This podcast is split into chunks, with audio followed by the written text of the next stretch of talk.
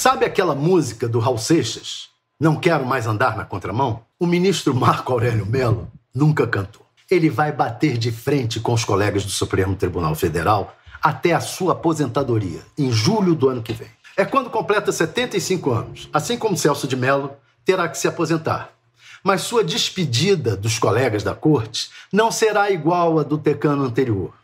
Os dois são completamente diferentes. Celso era o bom moço. Marco Aurélio faz o tipo ovelha negra.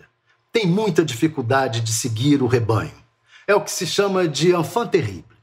A tradução literal do francês é criança terrível. Mas já consta de alguns dicionários da língua portuguesa assim: indivíduo muito independente, cuja inteligência e ímpetos de imprudência criam problemas na sociedade ou no grupo em que vive. É exatamente isso, Marco Aurélio. Ele criou um problemão para a sociedade e o STF.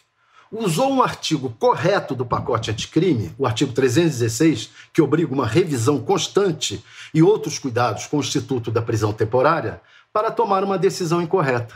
O artigo 316 tenta evitar que se repita uma malandragem de procuradores da Lava Jato e do próprio juiz Sérgio Moro, que desacreditou em boa parte a operação de combate à corrupção. E por isso a Lava Jato está sendo desmantelada. Moro e os promotores mantinham os investigados em prisão temporária até que eles aceitassem fazer uma delação premiada forçada. É quase uma confissão sob tortura.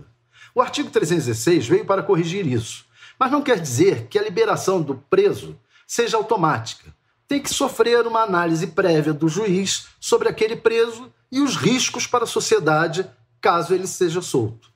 Marco Aurélio não fez nada disso. Apertou o botãozinho como se acionasse uma bomba e criou uma confusão do tamanho de um bonde. Como um enfant terrible, foi esperto, porque está obrigando a justiça a definir mais claramente em que condições se aplica o artigo 316 e também obrigando seus colegas a estabelecer limites para o presidente do Supremo, caso ele queira desfazer decisões de outros ministros da corte, como fez agora o Luiz Fux.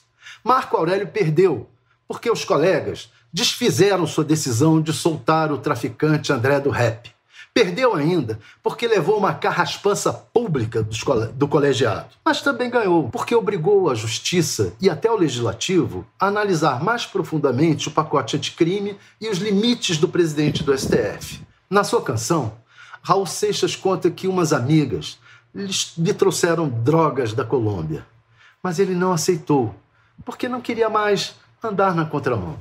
Marco Aurélio não. Ele vai continuar na contramão até o fim do seu mandato.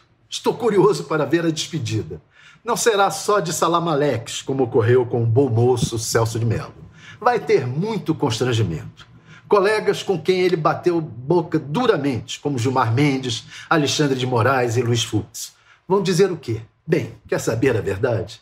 Eu gosto do jeito do Marco Aurélio. Quanto ao Raul, apesar da canção, ele continuou na contramão. Até o final.